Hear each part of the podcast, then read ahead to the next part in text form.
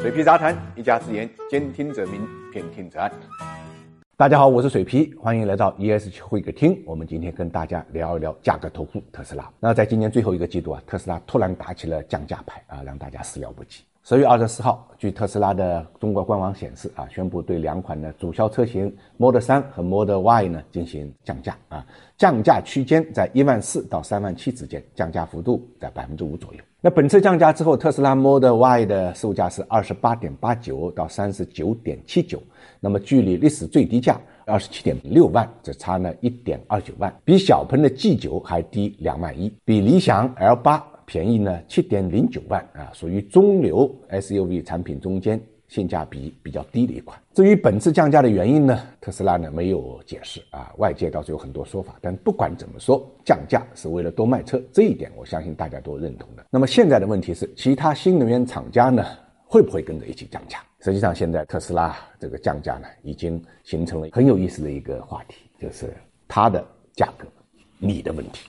因为在我们看来，国内的这些造车新势力是跟不起的。因为汽车降价要遵循成本的变动。对于汽车制造厂来讲啊，一年生产十万辆的成本跟一年生产一百万辆的成本是不一样的。车只有卖的越多，造车的成本才有可能越低。那么今年前三季度呢，特斯拉交付的是九十点九万辆，毛利率呢高达百分之二十七点八，利润呢高达呢八十八点六九亿啊。未来交付的车是多少呢？是八点二万辆啊，毛利率呢？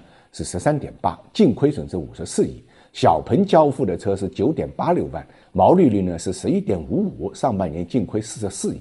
理想交付是八点六九万辆，毛利率是二十二点零九，上半年净亏损六点五亿。这么对比，大家就清楚的看到特斯拉的销量、利润率都高于同行，存在降价空间，而其他造车新势力还处在卖一辆亏一辆的状态。选择降价的话，就会加大亏损。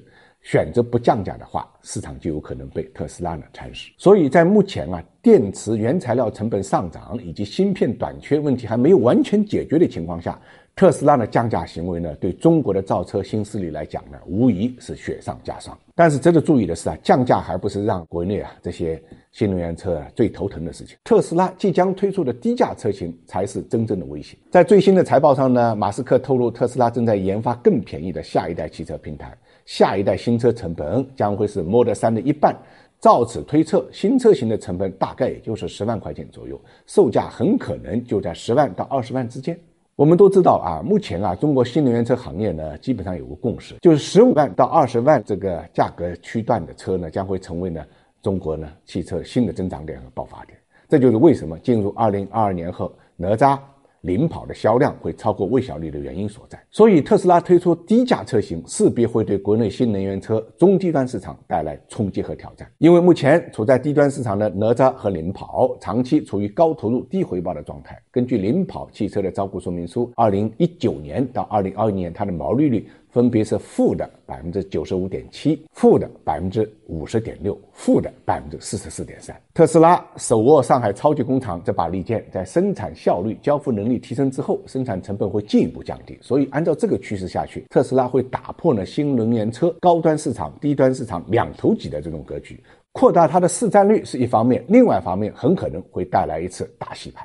结果是什么呢？结果就一定是市场的集中度越来越高啊！最终在这个市场上能够玩下去的主力玩家不会超过五个。